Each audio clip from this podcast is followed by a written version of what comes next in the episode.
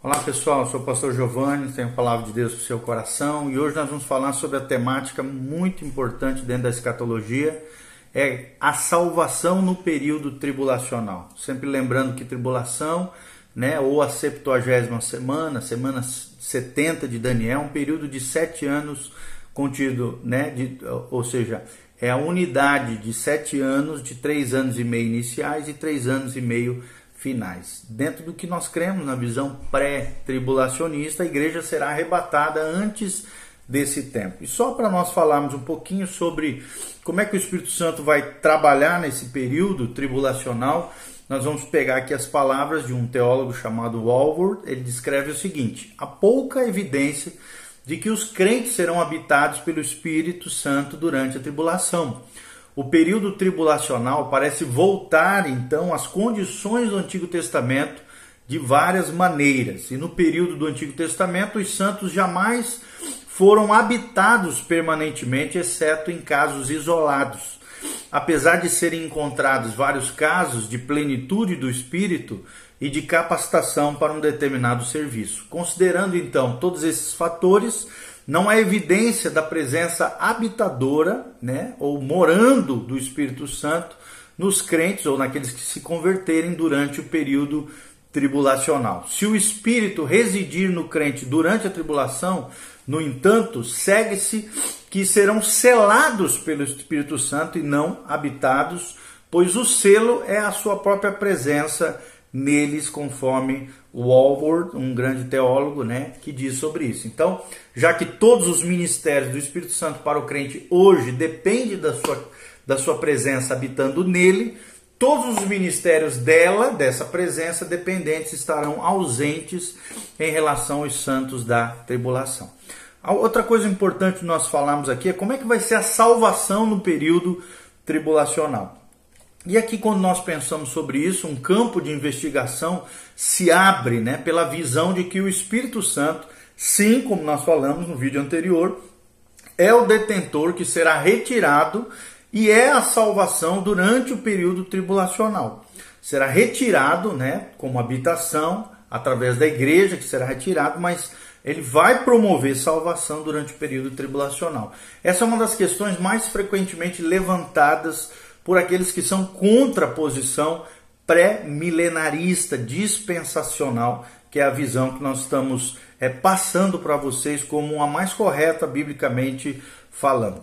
Né? Então, é, é, uma das coisas que eles falam é que, por exemplo, né, é, um teólogo chamado Alice, ele pergunta o seguinte, se a igreja se constituir apenas daqueles que foram redimidos no intervalo entre o Pentecostes e o arrebatamento, e se toda essa igreja deve ser arrebatada, então não haverá crentes na terra no período entre o arrebatamento e a aparição de Cristo, a segunda vinda. Mas durante o período, a Bíblia relata que 144 mil em Israel e uma multidão inumerável de gentios serão salvos, conforme relato de Apocalipse 7. Como é que isso pode acontecer? Se a igreja foi arrebatada e o Espírito Santo foi retirado da terra, é o que pergunta Oswald Alice na sua obra Prophets and the Church, Profecia e a Igreja. Então esse autor aqui, Alice, que nós estamos abordando para vocês, ele pensa ter desferido um golpe mortal no dispensacionalismo. No dispensacionalismo, que é o posicionamento que nós estamos passando principal aqui para vocês, quando faz essa pergunta. Pois nele não pode, né, segundo ele, haver salvação sem a presença e o ministério da igreja. Ele continua falando sobre isso, né, um pouquinho mais para frente, quando ele diz assim: a objeção mais séria à afirmação dos dispensacionalistas, segundo a qual a declaração o reino dos céus está próximo, significa que ele poderia ser estabelecido a qualquer momento. Era o fato de que isso implicaria desprezar o ensinamento inequívoco de Jesus de que Cristo deve sofrer e entrar para a glória. Então, essa declaração tornava a cruz desnecessária ao sugerir que o reino glorioso do Messias poderia ser estabelecido imediatamente. Ela não dava espaço então para a cruz, já que o reino do, Messias, segundo Alice aqui, menções dele, né, deveria ser sem fim. Ela levava à conclusão de que Israel tivesse aceito né, Jesus como Messias e o ritual de sacrifício do Antigo Testamento teria sido suficiente para o pecado. Então, a única conclusão, diz Alice aqui, a que se pode chegar com base em tal afirmação, é que a igreja, a igreja exigia a cruz, enquanto o reino não. E que o evangelho do reino não incluía a cruz, enquanto o evangelho da graça sim a incluía. Então a questão, né, se o remanescente judeu, piedoso aqui no período tribulacional do final dos tempos, aceitará e pregará a cruz ou não, é o que fala Alice. O evangelho do reino foi pregado antes da cruz, antes da era da igreja, durante a qual o evangelho da cruz deve ser pregado. Com sua pregação deverá ser retomada, aparentemente sem mudança ou adição após a era da igreja, a inferência natural é, é, é, esta: se ele não envolveu a cruz quando foi pregado no primeiro advento e ele não a incluiu quando foi, for pregado após o arrebatamento. Então, tal conclusão é por demais inevitável se ele for pregado por um remanescente judeu, é o que diz esse teólogo Alice. Então, com essa posição pós-tribulacionista, está de total acordo. Você pode conferir na obra de Rees que nós mencionamos. Então é necessário, em vista de tais acusações, contra a nossa visão pré-tribulacionista, né, dispensacionalista, estabelecer o ensinamento das Escrituras sobre a questão da salvação, então, no período tribulacional. É o que nós vamos fazer a partir de agora para você, para que você possa compreender é, com base naquilo que nós estamos falando. Como é que vai ser a salvação no período tribulacional? Então, qual será a natureza da salvação, ou qual era a natureza da salvação no Antigo Testamento? Até porque, como nós já falamos em vídeos anteriores, no, início desse vídeo, o Espírito Santo vai estar atuando, trabalhando, operando de maneira semelhante a como ele atuava antes da era da igreja, ou seja, no Antigo Testamento. Há dois aspectos distintos de como a doutrina da salvação é apresentada no Antigo Testamento. Primeiro, de maneira individual, mas também de maneira nacional. O primeiro aspecto da salvação oferecido no Antigo Testamento é o individual. Com respeito a isso, né, um outro grande teólogo, Schaeffer aqui, descreve o seguinte sobre a salvação individual no Antigo Testamento. Ele diz o seguinte: os santos do Antigo Testamento tinham um relacionamento correto e aceitável com Deus. Quanto à condição do judeu na antiga dispensação, podemos observar o seguinte: primeiro, nasciam como participante de um relacionamento pactual com Deus, na qual não havia limitações impostas sobre a sua fé ou sobre a sua comunhão com Deus. Em segundo lugar, em caso de não conseguirem alcançar as obrigações morais e espirituais impostas por sua, pela sua posição na aliança com Deus, os sacrifícios eram oferecidos como base de restauração dos privilégios pactuais, ou, ou seja, do pacto abraâmico aqui e da lei mosaica. Terceiro momento, como indivíduo, como indivíduo, né, claro, o judeu poderia de tal modo fracassar em sua conduta e de tal modo negligenciar os sacrifícios que no final seria desonrado por Deus e lançado fora. Um quarto momento aqui, uma quarta afirmação de Schaeffer é que a salvação e o perdão nacional de Israel ainda são uma expectativa futura, já que a sua ocorrência é prometida para quando o libertador, o Messias que eles estão aguardando, vier de Sião, conforme Romanos 11, 26 e 27. E uma parte muito clara e abrangente das Escrituras fala sobre a vida eterna sim relacionada ao judaísmo. No entanto, ela é contemplada ali como uma herança. Lá em Isaías 55, 3, Daniel 12, 2, Mateus 7, 13 e 14, Lucas 10, 25 a 29, Lucas 18, 18 e 27 e Mateus 18, de 8 a 9, coloca aqui como a dádiva da vida eterna será para também para os israelitas, como no caso dos crentes, uma característica da salvação em si mesmo, em si, né? Em Deus através do nosso coração nele. Em salvação para Israel é apresentado lá em Romanos pelo apóstolo Paulo 11, 26 a 32, como algo que ocorre após o cumprimento do propósito do presente século, ou seja, da era da igreja, plenitude dos gentios, e esse cumprimento trará o fim da cegueira de Israel, conforme diz o versículo 25 de Romanos 11, na época em que vier de Sião o libertador que apartará de Jacó as impiedades. Quem é esse? Essa menção, é claro, é o Messias o Messias Hamashia, ou seja, Jesus, o Messias prometido de Israel, que eles desprezaram lá atrás, há dois mil anos, mas que virá em grande glória no seu segundo advindo. Então é evidente assim que a salvação oferecida no Antigo Testamento era uma salvação individual, aceita pela fé, baseada em sacrifícios de animais, de sangue, que servia de indício do verdadeiro sacrifício do porvir. Quem é esse porvir? Jesus que ainda há de, haveria de vir. Essa salvação foi apresentada como herança a ser recebida em tempo futuro e não uma posse presente. Cada israelita que acreditasse em Deus era verdadeiramente salvo, mas aguardava uma experiência futura de plenitude daquela salvação. Conforme relata Schaeffer né, na sua obra Teologia Sistemática, tomo 3, ele diz: ao apresentar um sacrifício e colocar a mão sobre a cabeça da vítima, que o animalzinho, né, o pacto de sangue, o transgressor reconhecia seu pecado diante de Deus e entrava racionalmente num acordo em que um substituto morreria no lugar do pecador. Quem seria esse? Jesus.